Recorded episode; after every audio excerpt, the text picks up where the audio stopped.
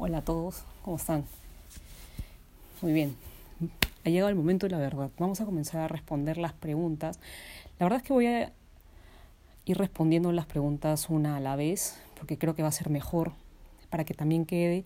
Y hoy día quiero comenzar por esta pregunta que yo creo que merecía un live y ayer lo hice, ayer domingo, pero quiero, quiero que quede acá también porque sé que puede servirnos a muchos, y es cómo rezar cuando de la tristeza ya no se sabe qué más decirle a Jesús. Y de hecho, esta pregunta a mí me conmovió muchísimo, me movió mucho el corazón, como dije, porque es una, es una pregunta muy personal y es probablemente la realidad de muchos de nosotros, ¿no? Que nos ha tocado vivir de una u otra manera, en diferentes momentos de nuestras vidas, sobre todo cuando el, dolor es grande y uno puede vivir el sufrimiento de manera más palpable y uno siente que se cierra el círculo sobre uno y no, no sabe no sabe a dónde mirar, no sabe qué seguir y cuando levanta la cabeza para buscar al Señor, uno dice, Dios, ¿dónde estás? Podríamos decir como San Juan de la Cruz, ¿A dónde te fuiste, amado? Y me dejaste con gemidos. Salí tras ti clamando y era sido. Claro, es, es esa, esa experiencia del dolor y el sufrimiento que tenemos. Y ese, y ese reflejo es esta pregunta. ¿Cómo puedo yo rezar cuando ya no sé qué rezar? Y a la persona que me hizo esta pregunta, yo le diría, es que justamente en este momento en que no tienes palabras, es que es el momento perfecto para rezar. Es que es el momento en el, en el que uno tiene que aprender a dejarse cargar por el buen pastor. Y no necesariamente porque te hayas perdido, sino porque las fuerzas te abandonan.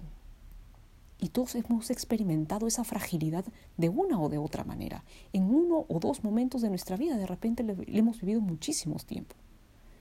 De repente la estamos viviendo. De repente nos ha tocado acompañar esos procesos. Y eso es muy frecuente. Cuando uno experimenta la tristeza, el dolor, la angustia, podríamos decir la desesperación o la ansiedad, o muchísimas cosas, o todas juntas o una a la vez, es como experimentar que es la oveja del pastor que está fuera del redil. Y el Señor no va a esperar a que tú vengas. Él sale a tu encuentro. En los momentos de dolor y de sufrimiento, donde uno se pregunta, ¿dónde estás, Señor? En realidad Él está a tu lado. Él te está saliendo a buscar. Tú probablemente no sabes por dónde volver, Probablemente te has sentado en la vera, del río. Probablemente te hayas sentado en el campo porque ya no sabes por dónde caminar.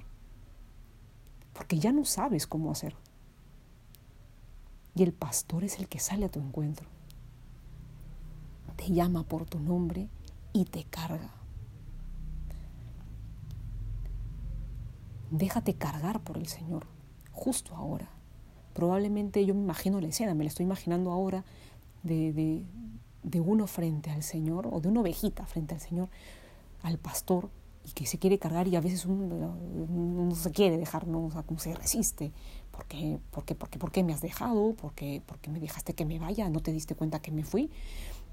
Eh, porque mira que, y podemos trasladar a la pregunta a nosotros, ¿no? Es que mira cómo me duele esto, es que no es justo, es que yo hice todo lo que te di, tú me dijiste. De hecho, esa, eso lo dije yo una vez, ¿no? Señor, he hecho todo lo que tú me pediste y me pasó esto. Entonces, aquí estamos, Señor. Este diálogo lo he tenido yo hace un par de años, ¿ah? no, es, no, me lo he inventado, fue real. Yo dije, Señor, yo hice todo lo que tú me pediste. Cada cosa que tú me pediste, yo la hice. Y mira cómo ha pasado esto. Entonces, ¿en qué quedamos? El Señor quiere una oración sincera, no con muchas palabras, te quiere a ti. Te quiere con tu debilidad, te quiere con tus heridas, con tu fragilidad, con tu no saber qué hacer. Así te quiere Dios. Así. Experimentando ese dolor. Y yo me, me imagino que frente al, frente al, al Señor, al pastor, esta ovejita que no se querría dejar cargar, el Señor le diría, bueno, te va, bueno, déjame, déjame, yo te quiero ayudar. Entonces ya, bueno, y el Señor la carga, la pone sobre los hombros para que ya no te fatigues. Nos carga sobre sus hombros para que no nos fatiguemos más. Me van a decir ahora, es que esa experiencia es que no lo voy a lograr de la noche a la mañana. Obviamente no, es todo un proceso. Yo hablaba de eso también justo ayer con un muchacho, ¿no?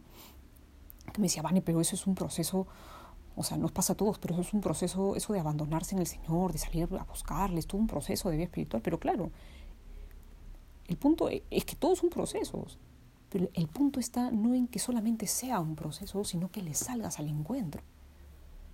Que lo empieces. Largo o corto, no lo sé. Probablemente en algunos de nosotros es un poco más largo porque somos más duros de cerebro, ¿no? Pero, y tenemos el corazón un poco más duro, ¿no? Pero, pero, pero si tú te dejas, créeme, créeme, si tú te dejas hacer por Dios, Él hará de tu barro una vasija nueva. Probablemente siempre de barro, porque todos somos hechos de barro. Pero hará de ti una vasija preciosa. Con ese mismo barro, con el mismo barro, no lo va a cambiar porque eres tú, eres tu esencia. Tardará un poco más, sí, es doloroso, sí es doloroso. Uno no sabe qué hacer. O sea, uno no, frente, frente a, lo que, a lo que Dios quiera, uno no sabe qué elegir. Uno no sabe qué decidir. Yo, les, yo contaba que una amiga mía tenía un primo que se había caído y, era, y tenía dos opciones en la vida, o, vivir con muchísimas secuelas, probablemente muy dolorosas, o, morir. Y yo me acuerdo que mi amiga me pedía que yo rezara por eso. Y yo decía, pero ¿qué pido? O sea, no sé qué pedir. Y de hecho, como uno no sabe qué pedir, yo pedí un milagro. ¿no? Entonces yo dije, Señor, yo no sé qué pedir, voy a pedir un milagro. Pero por encima del milagro quiero que se cumpla tu voluntad. Y el Señor murió. Obviamente me dolió. Pero es así. Uno tiene que aprender a dejarse llevar por Dios.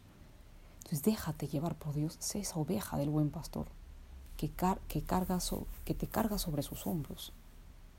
No necesitas muchas palabras. ¿Cómo rezar?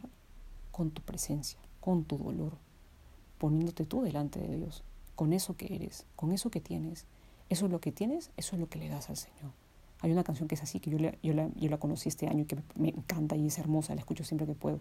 Eso que te doy es lo que soy.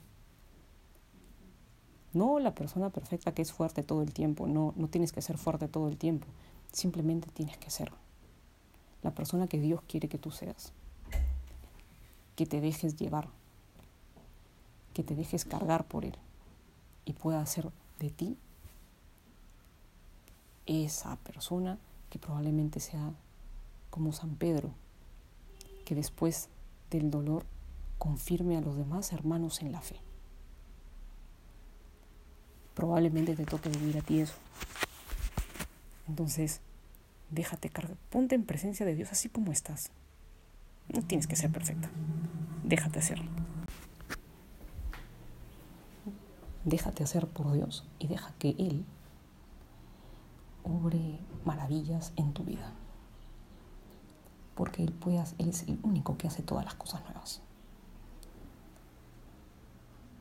Deja que el creador del universo haga de ti una nueva creación. Que Dios te bendiga.